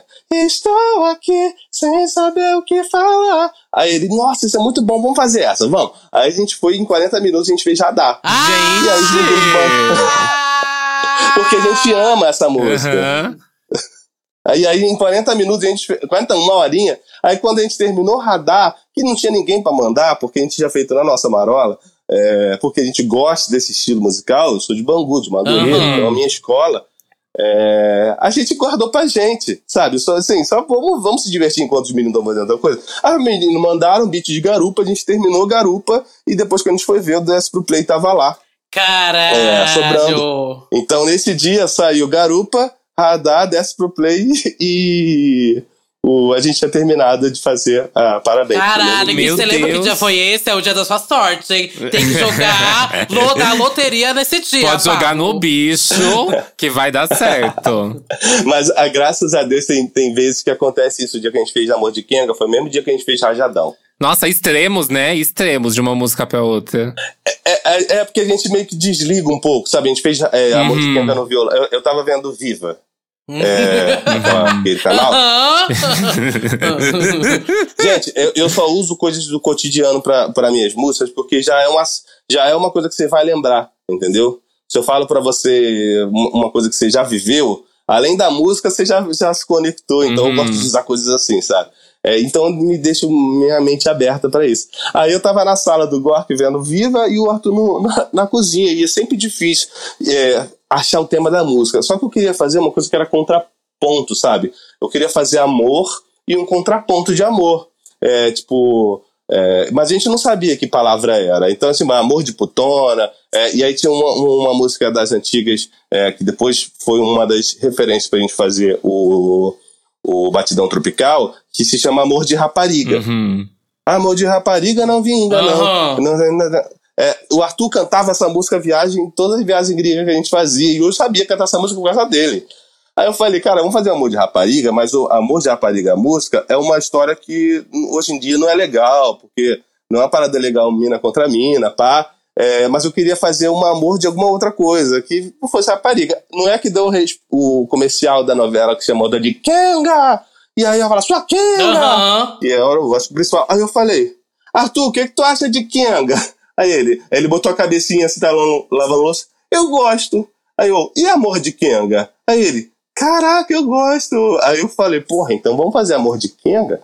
É, e aí a gente riu assim e fez. E aí quando a gente voltou pro estúdio pra gravar, coincidentemente, é, eu tenho, eu desenvolvi um negócio é, por causa da- do meu transtorno de, de, de, de, é, assim, déficit de atenção e hiperatividade. Uhum. E quando eu tô dentro do estúdio, eu fico compartilhando meme no Facebook, porque me deixa é, me, me deixa a minha visão, é, minha visão, minha audição periférica tá ouvindo o que o estúdio está fazendo, mas eu tô concentrado em compartilhar meme. Se você me seguir no Facebook, eu só compartilho meme. E eu compartilho meme o dia todo. É o Jalu, então, do Facebook. É isso, eu, eu amo, eu, amo- eu amo o Instagram do Jalu, eu amo o Instagram do Jalu. Eu amo. Quando ele faz montagem com as músicas dele assim, eu falo, cara, fico rindo de madrugada, sabe? É, e aí, nesses memes, chegou um meme de no Facebook de uma música que o Cebu tinha feito. Tinha um, tem um, a gente tem no SoundCloud alguns fe- é, fakes, não, alguns artistas da gente que não é a gente, mas a gente gastando a onda.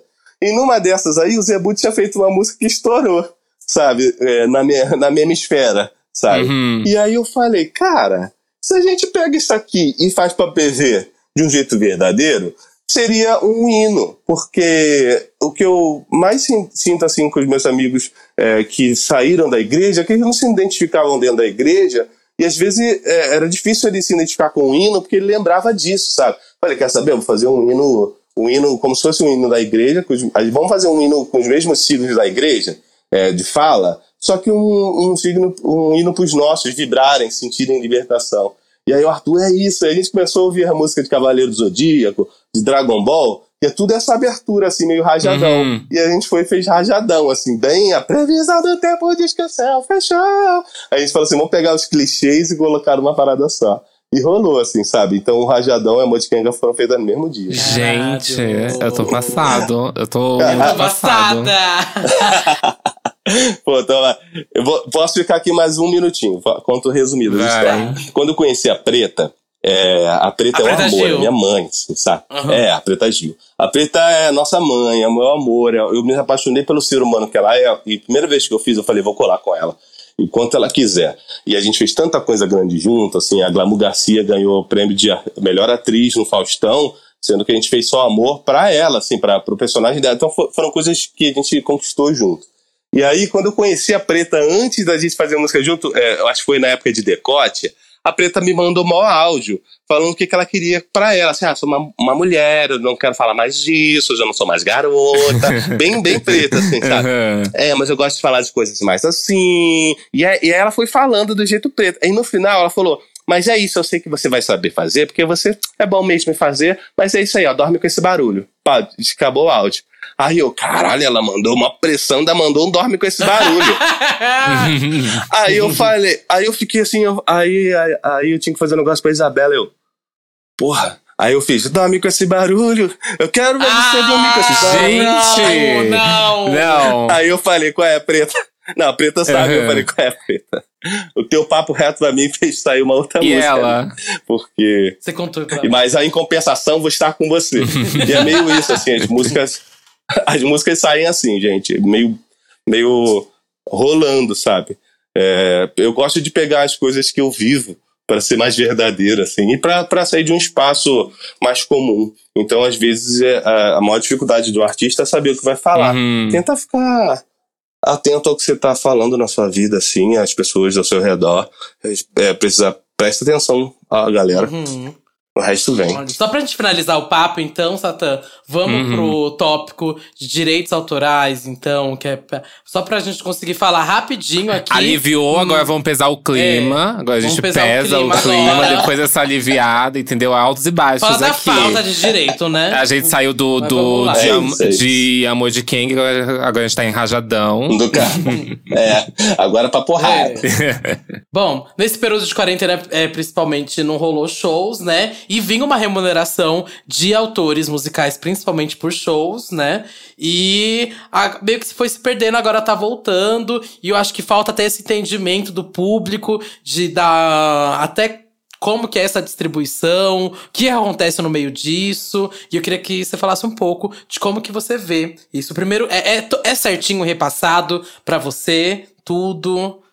É, Eu sei que é um pouco, um pouco polêmico o tópico, mas.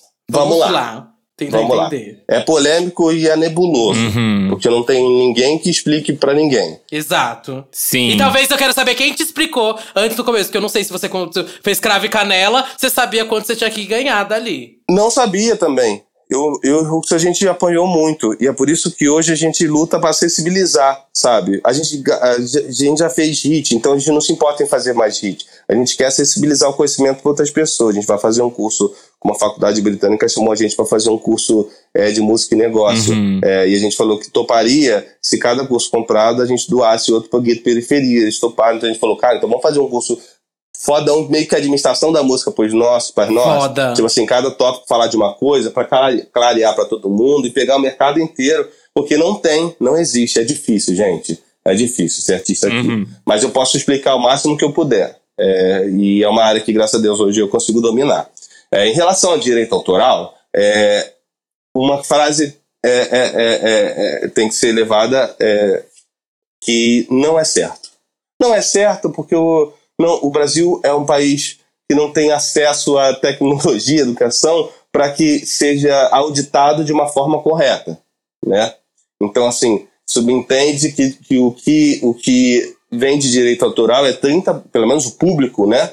Direito público, ele é 30 a 40% do real. É, e tem dinheiro o particular, que, que é, é quando tem uma propaganda na TV e tal. Então, são duas fontes de, de renda. Quando é na propaganda e na TV, que é o particular, é mais fácil ser mensurado, porque as empresas precisam pra prestar contas, né? É, no público é mais difícil, porque nem todo mundo é adimplente.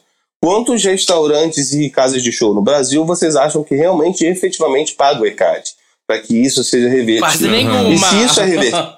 é, sim. Assim, eu acho que só. Se, assim, se for 30%, a gente está sendo muito otimista, Sim. sabe? E que dessas 30%, como é que consegue mensurar que música tocou? Eu acho injusto porque mensura pela amostragem, Uhum. sabe? Dos maiores ali, sabe? É, então, é uma parada ainda muito injusta de ver de direitos autorais no Brasil, principalmente nessa mudança, sabe? É, é- é uma mudança. Mas é uma mudança que, que agora, com a tecnologia, tem cada vez mais e mais formas de você é, tentar entender e controlar isso. Por exemplo, tem um aplicativo que eu não estou fazendo propaganda não, tá? Uhum. É só uma forma de acessibilizar. Chamado Mu- Muso.ai, eu acho. Que ele, ele- você cadastrando, ele te mostra as suas músicas e qual é o total de plays que você tem, sabe? Isso te ajuda, é, no total, em todas as plataformas que, que, que contabilizam isso. Ah, Pablo, por que isso é bom? Isso é bom porque vai fazer você é, entender real quanto que tá tocando. Pablo, mas quanto que isso gera? Esse, esse, essa matemática é uma fórmula tão doida que não tem como mensurar se cada play é, dá um centavo, se cada play dá Uhum. três, porque depende se o Spotify é pago, de- depende se é gratuito, depende da hora, então isso depende de muitas coisas. Então, para realmente ganhar é, um, um- um valor de música que te faça viver de música, como direito autoral, ainda é muito nebuloso, porque ainda não temos artifícios de argumentos aqui no Brasil, e o direito autoral do Brasil funciona diferente do que os outros lugares do mundo. Eu acho que é só no Brasil e Paris que tem umas paradas muito específicas, mas que é, é importante também não colocar uma expectativa 100% ali, que o direito autoral ele, ele talvez seja um complemento. Se você entender como um complemento de uma renda, eu acho que vai ser mais fácil é, do que colocar ali, ainda mais nesse momento. Pablo, como é que eu posso mudar isso? Eu acho que a melhor forma de mudar nesse momento, além das pessoas que já estão fazendo uma revolução, é você entender aonde você está tocando, o que, que não está tocando, é, tirando a parte técnica, sempre conversar sobre as pessoas que você está fazendo música, sobre os direitos, as porcentagens, o diálogo nessa parte é muito importante, nessa parte artística. Na parte técnica, a gente fica rendido pelas instituições, sabe? Mas uma coisa é, você que é artista, você tem que ter é, duas coisas, o público e o, e o privado. Não, não custa nada, tá? É, é, você vai conversar com, com as editoras musicais que fazem. É, o ECAD ele paga para para duas para algumas associações, não só duas. Então você vai escolher qual associação você vai, pegar, vai, vai receber pelo ECAD, que é o público. O particular é, tem editoras das major, das gravadoras. Toda major tem uma editora, né? A Warner, a Universal, a Som Livre, e tem outras, outras editoras, você mesmo pode criar a sua própria editora. É, então, se você conseguir entender que tem duas formas de você ganhar dinheiro, e talvez você não saiba, e talvez você até tenha dinheiro travado ali, é importante você entender, procurar. Vai lá no, no ECAD, ou no, no ECAD, no OBC, numa agregadora, é, conversa com essa galera, conversa com essa galera se tem alguma coisa, o que, que eles podem te ajudar, o que, que eles podem ajudar na sua música. E tomem sempre cuidado com os contratos, porque contrato é uma coisa muito difícil e nebulosa. Uhum. Então, é importante você olhar com cuidado, questionar. Tem coisas que são inerentes ao mercado da música, tem coisas que são inerentes às pessoas que querem passar perna, então a gente tem que estar sempre atento. Porque é difícil. Não sei se eu falei Não, não. Não, acho que você esclareceu muita coisa pra muita gente. Porque realmente é muito difícil. Primeiro, a acessibilidade a esse tipo de informação é muito difícil. Assim, quando você começa a trabalhar com música, é muita coisa pra você aprender e são poucos lugares que você acha, sabe? É, primeiro, você tem que meio que entender o que você tá fazendo ali e continuar aprendendo a fazer aquilo e aprender outras coisas de outras áreas que são muito difíceis e que você não consegue assim a informação muito fácil. Tipo, joguei São na muito internet. técnicas às vezes. Aham, muito, muito. Tipo assim, hoje você chega lá no, no YouTube, como subir uma música nas plataformas. Você acha, você acha. Mas se tu fosse há quatro anos atrás, você não achava nada, nada, sabe disso. Uhum, uhum. Aí você tinha que caçar, cavucar, ir atrás e, e fazer isso sozinho. Agora, ainda mais essa parte muito técnica sobre recebimento e etc. Até mesmo sobre autenticação musical, nossa, é muito difícil. Muito difícil. Sim. E para quem não sabe, o ECAD ele é a entidade brasileira e responsável pela arrecadação e distribuição dos direitos autorais das músicas aos atores e demais titularidades, tá? Para quem se perdeu uhum. só nisso. É, e é difícil, e, e, uma coisa que eu. Um conselho que eu dou sempre é. Às vezes a gente lança uma música e, e, e fica se questionando, nossa, tô lançando, tô lançando, não tá, não tá dando em nada. É, sempre vai dar em alguma coisa, mas é importante você entender é, o que, que você quer com aquilo, sabe? Porque vale ficar lançando música se você ainda não está 100% seguro do que, que você é, só pelo algoritmo? Porque o algoritmo, pelo algoritmo, não vai fazer tanta diferença se você não souber quem você é. Então, pegue, é, e, e é tão difícil a gente ter investimento para isso, né? Às vezes a pessoa fica muito tempo para para juntar um dinheirinho, para fazer um clipe, para fazer uma gravação, sabe? Para fazer alguma produção e se frustra. Mas, mas não, não ache que, que, que foi à toa, não, gente.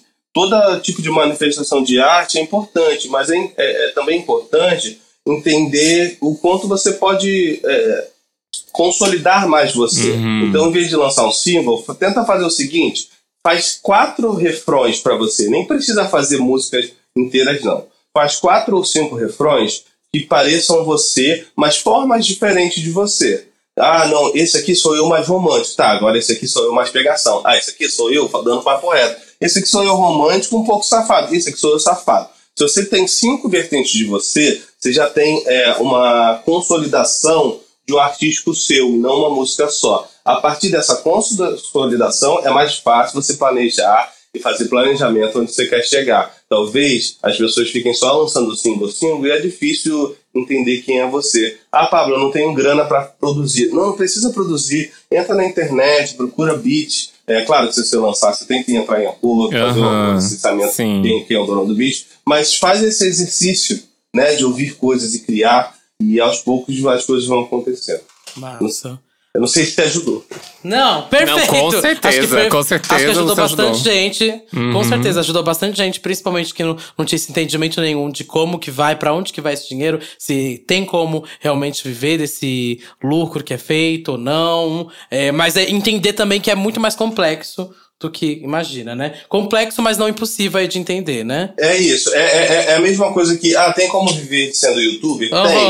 Mas é um trabalho mais à frente do que antes de viver de youtuber é você saber qual é o youtuber que você vai ser, onde você vai ser, onde está teu público, sabe? Mais importante disso é você entender o um nicho, porque às vezes você vai ganhar mais dinheiro tocando para 50, 100 pessoas, 5 pessoas, do que fazendo música é, no ECAD, entendeu? Mas as duas coisas podem acontecer, mas ela não pode ser seu único ponto fixo, porque ela pode, ela normalmente é um ponto que deve ser pensado como um extra, sabe? Para ser uma consequência do resultado que você está esperando, entendeu? Se você pensa no foco, primeiro você vai se frustrar, porque é um resultado que não depende da gente, sabe? Você pode ser o melhor artista do mundo, mas você pode, o J Balvin, é, a gente pode ter um novo Despacito aqui, mas não quer dizer que ele vai ter o resultado que o Despacito teve. Entendeu? Sim. Então é meio isso. Tudo. Nossa, eu acho que, pra mim, já esse é um dos meus episódios favoritos, o de hoje. É. obrigado, Não, simplesmente foi sensacional. Muito obrigado por ter vindo aqui conversar com a gente, ter. Eu que agradeço é, vocês Compartilhado sua história, ter trazido também muitas informações. Acho que a galera de casa, assim, que tá ouvindo a gente vai amar isso. Principalmente quem quer trabalhar com música e que não tem um caminho, assim, por onde começar, o que tá fazendo, até a mesmo quem não tem tem um incentivo, sabe? Só de ter ouvido muito do que você falou, essa pessoa, ah, espero que ela se incentive a produzir arte também. E ser ela mesma, né? E ser, ser ela, ela, mesma. Independente. Porque isso é isso que muda a nossa forma de pensar. Quando a gente deixa de diminuir porque os outros falam, falam, mas que a gente às vezes vai se fechando, né? Quanto mais a gente se abre, seja artista ou não, mais a gente vai ser feliz o artista é um reflexo maior para a gente, porque o, quanto mais você é certo de você como pessoa, maior seu artista é, né? Uhum. Então é importante Olha, assim, também agradeço, viu. Pablo, você ter vindo aqui falar com a gente. Muito, muito Obrigado. obrigado mesmo por ter topado. É muito. Muita boa sorte pra Não, vocês, né? obrigado. É muito bom ver gente apaixonada pelo que faz falando. E, vo- e- e é muito mais foda ainda pensar que são vozes periféricas e que estão construindo essa nova identidade aí do pop. Então, Amém, muito amém. obrigado mesmo. Vamos junto nessa. Ninguém solta ninguém. Se solta só pra, pra dar porrada em racista. Pablo, então conta pra gente aí quais são suas redes sociais, por onde a galera consegue te acessar, é, como que elas podem te seguir, Fala, meus amores. mais é, eu não tenho Twitter. Porque eu, Ah, e porque você tem sorte, você tem amor à vida. Mas eu tenho Instagram. É, meu Instagram é Pablo Bispo. Vai lá, tem muito conteúdo maneiro. É, tem muita gente nova, muita gente é, que, que tá no pop também, muita gente começando, muita visão, muitas paradas pra gente trocar. É, lá no Facebook tem meme. Se você se interessar por Eu meme, cara, eu posto lá. amei! Quem ainda usa Facebook também Nossa, dá pra vou- botar. Quem ainda usa- as três pessoas, as três pessoas que estão ouvindo que usam Facebook, pode curtir lá, um comentário a mais. Quando, eu- quando eu tenho 12, 12 curtidas em post, eu fico feliz.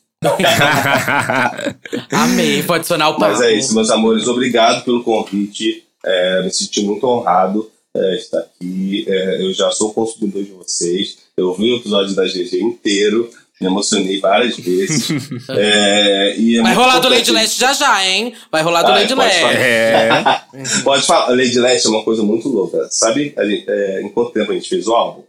Quanto? Chuta. Ai, não sei. Ah, o quê? Eu não sei, você Hum. fez quatro hits em um dia, em duas horas. Pá. a gente fez o álbum em oito dias. Oito dias! Passado. Com todas as vozes gravadas. Porque, Passada. sei lá, só rolou. E a gente só parou porque a gente falou, parou. A Glória falou, parou. É isso. Na verdade, eu até tinha falado, parou, GG, já tá ótimo. Aí ela, só tem mais uma ideia. Eu falei, pô, mas pô, vai ser melhor que essas aqui? Essas já são boas. Ela, é uma ideia. Ouve aí. Ela foi cantou leilão. Aí, gente, entrou mais uma, entrou mais uma. Meu Deus! Gente. Gente, o faixa-faixa do Lady Leste, você vai ter que vir dar uma palhinha também. viu? Aham. Pode contar aham. com a gente, pode contar com a gente. Eu não vou dar spoiler nenhum do álbum, não, porque tem várias coisas legais, mas pode contar comigo. Tudo. E a nossa playlist essa semana vai estar recheada aí de hits que o Pablo escreveu. Assim, não vai ter todo o catálogo, porque eu acho que é muita coisa, né? Mas assim, a maioria das coisas que a gente citou aqui durante o episódio e mais uns aí pra vocês ouvirem. Só acessar a playlist Disque Bicha no Spotify assim que acabar o Me episódio. dá moralzinha, bota só aquelas hits. Pode deixar. pra gente achar assim, o Pablo é bom mesmo. Mentira, gente. Só, só, só foi a maquiagem. Ai, obrigado, amigo. Foi tudo, Obrigado, foi eu. tudo. Um beijo, gente. Obrigado, tá, meus amores? Agora, pra finalizar esse episódio, vamos ler alguns comentários que vocês deixaram aqui no nosso último post do nosso último episódio, que foi Brasileiros no Coachella. Bora lá, Isso então. aí. Eu vou ler aqui o comentário da Bianca B. Oliveira. Acho que a Anitta realmente tá documentando tudo no aniversário surpresa que a família dela fez pra ela esse ano na casa dela. Tinha câmeras e uma equipe. Dá pra ver nos stories que ela postou e que algumas pessoas estavam lá, postaram. Ai, mas a cara da Anitta, né? Documentar tudo. Então acho que talvez venha alguma coisa aí documental do, do Coachella, sim. Hum, eu acho que vem também. Olha, mais um comentário aqui do é, de Rocha AG.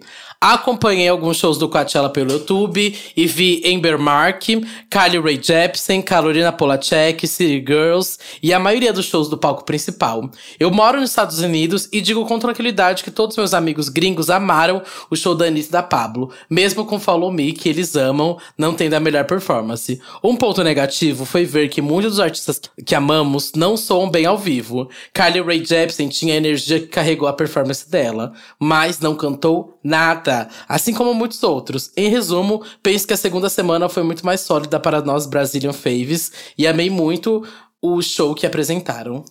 Hum. Assim, não sou fã muito de Kylie Ray Jepsen, assim, eu gosto das músicas. Eu gosto, não vai falar nada não, hein? mas, mas, eu, mas eu imagino que ela não tenha, tipo, uma grande performance vocal, sabe? Que ela seja uma performance vocal ok. Eu imagino isso uhum. pela, pelo timbre de voz, a forma como eu ouço as músicas. Mas enfim. Eu vou ver depois pra averiguar e poder te responder. Hum. Tá? O arroba MRLC Cunha comentou. Sobre a conexão de Tímida e Salvarre no show da Pablo, fui ontem no show dela aqui em Toronto e ao vivo essa transição foi simplesmente perfeita. Quando ela terminou aquele set do show, ela foi aplaudida por uns bons cinco minutos com o público indo ao delírio. Eu imagino, porque eu já vi essa, essa versão é tudo. Essa versão é realmente tudo. Eu acho que eu ainda estou nesse quesito que, tipo assim pra gravação não tenha sido tão bom mesmo o show, sabe? Porque a gente teve até o relato do Paulo falando que o show foi sensacional e um dos melhores lá no ao vivo, né? Então não sei, faltou algo ali naquela gravação pra gente que assistiu de casa de longe. Mas leva a gente ano que vem, Coachella. Aí a gente descobre Pelo amor de Deus. Ai, por favor, gente. Ai. Enfim, Satã, quais são suas redes? É arroba Satan Music em qualquer rede social, S4TAN. Você encontra minhas músicas aqui no Spotify e também em outras plataformas de streaming, mas principalmente no YouTube e no SoundCloud. E você, amiga? Eu sou Duda Delo Russo, com dois L's, dois S, duas bolas, um rosto, um corpo, um olhar, uma crítica, uma visão, uma opinião, uma perna, uma bunda, um pé. Estou no Twitter, Facebook, Fotolog, Flogão, MySpace, Menos Online, Irmãos Dotados, Reality dos Irmãos Dotados. Também estou no podcast Santíssima Trindade das Perucas, no Big Big Brasil. E tô aqui, né, meu amor? E daqui a pouco mais outro, tá? Um beijo. Já acabou o Big Big, já era. Já acabou o Big Big. Pra maratonar, maratonar a vitória do pãozinho. Tchau, gente. Beijo. Até semana que vem. Beijo, gente.